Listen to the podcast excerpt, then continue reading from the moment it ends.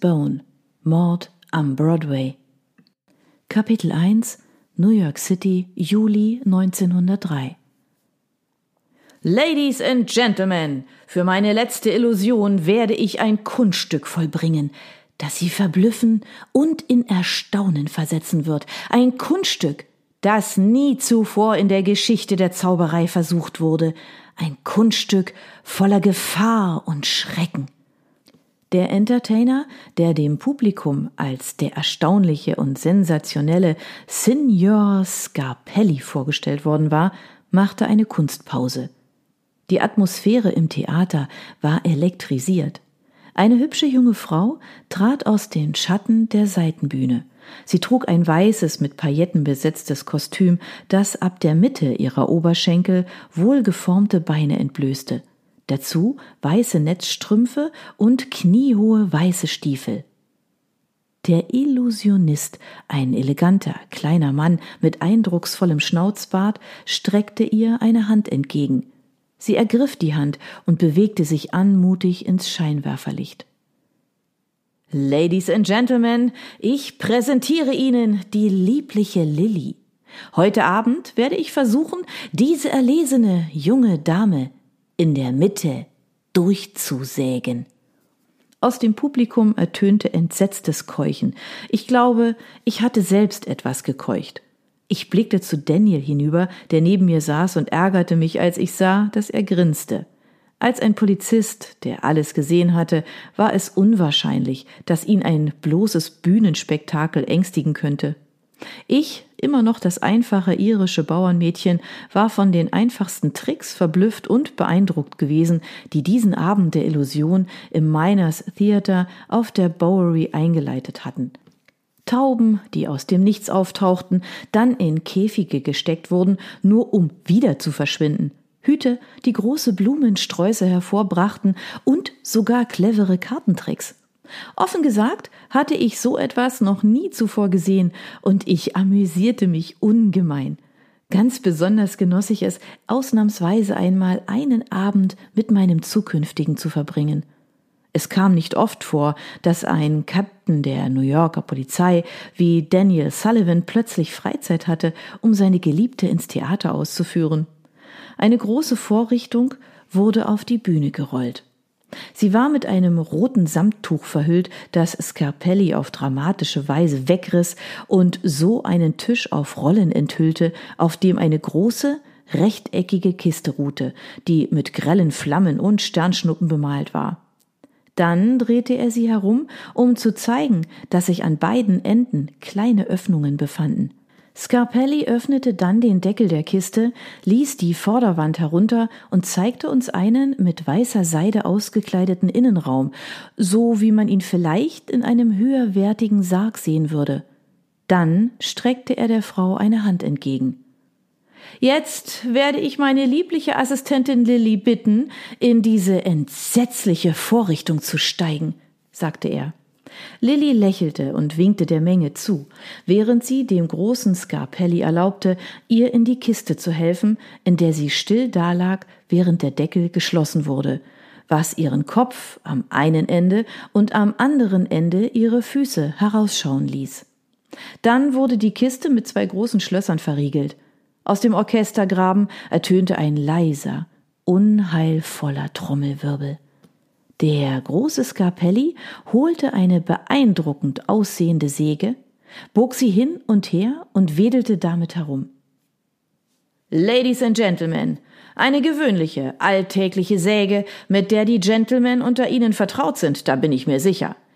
Dieses spezielle Exemplar wurde bis zur Perfektion geschärft Tatsächlich bin ich mir sicher, dass jeder von Ihnen sie für seinen eigenen Holzstoß begehren würde. Erlauben Sie mir, das zu demonstrieren. Ein männlicher Assistent schob einen kleinen Tisch heraus, auf dem ein Holzscheit lag. Der große Scarpelli zog sein Jackett aus, krempelte sich die Ärmel hoch und begann, das Scheit überaus wirkungsvoll zu zersägen, bis zwei Hälften auf den Bühnenboden fielen. Also, stimmen Sie mit mir überein, dass ich kein Problem haben sollte, ein so zierliches Exemplar wie die liebliche Lilly durchzusägen? sagte er und grinste das Publikum boshaft an. Also gut. An die Arbeit. Trommelwirbel bitte, Maestro. Der Trommelwirbel setzte wieder ein, wurde lauter und lauter, bis er das gesamte Theater erfüllte. Ich konnte beinahe spüren, wie die Menschen um mich herum den Atem anhielten. Ich wusste, dass ich meinen anhielt. Vorsichtig platzierte er die Säge in der Mitte der Kiste und begann, sie vor und zurück zu bewegen. Sie ging durch die oberste Holzschicht wie durch Butter. Wir konnten sehen, dass sie bei jedem Stoß herausragte und immer tiefer sank. Sie musste mittlerweile den Körper der Frau erreicht haben.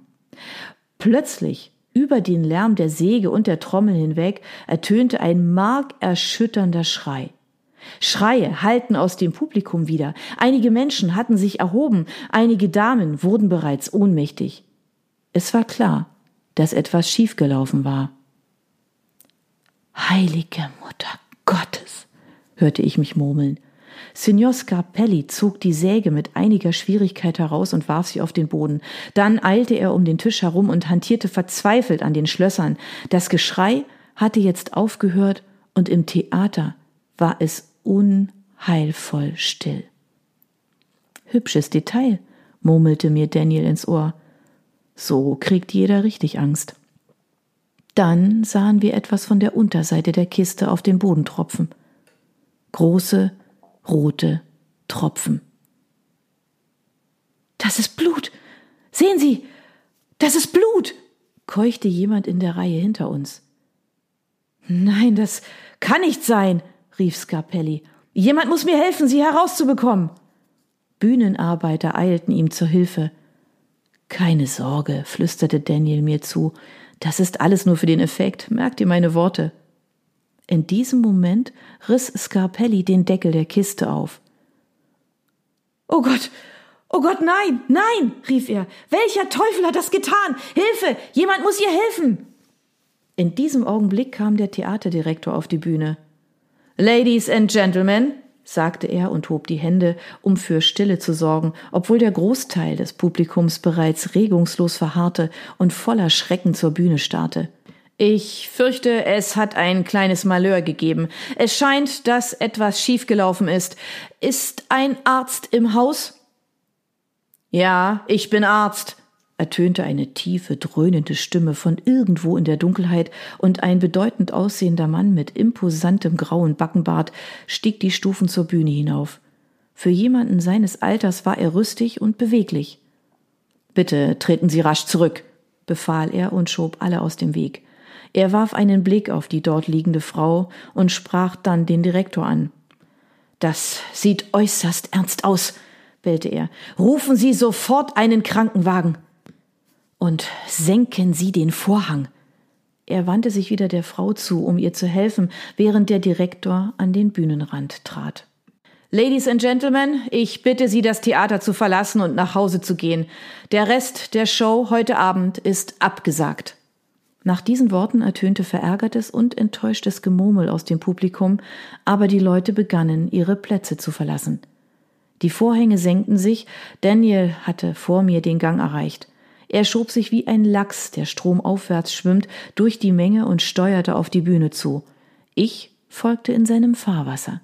Der Gedanke, dass ich vielleicht nicht sehen wollte, was dort oben passiert war, kam mir nicht. Ich ging hinter Daniel die Stufen hinauf. Er zog den Vorhang beiseite, der mittlerweile bis auf die Bühne heruntergefallen war. Es war beinahe so, als spielte sich vor unseren Augen die Szene eines Gemäldes ab. Die Männer scharten sich um die offene Kiste, der Arzt beugte sich darüber. Sie blickten auf, als sie uns auf die Bühne kommen sahen. Sind Sie auch Arzt, Sir? verlangte der Arzt zu wissen und sah von seiner Patientin auf. Denn wenn nicht, bitte ich Sie augenblicklich zu gehen. Nein, ich bin Police Detective, sagte Daniel. Captain Sullivan. Er fischte in seiner Tasche herum und holte seine Marke hervor. Und ehe hier irgendwer von Ihnen herumläuft und alles anfasst, schätze ich, dass wir das hier jetzt als Tatort behandeln müssen. Das müssen wir in der Tat, Captain. Scarpelli bewegte sich auf Daniel zu. Jemand muss sich an meinen Gerätschaften zu schaffen gemacht haben. Es war unmöglich, dass die Säge auch nur irgendwie in ihre Nähe hätte kommen können. Ich hatte die Illusion perfektioniert.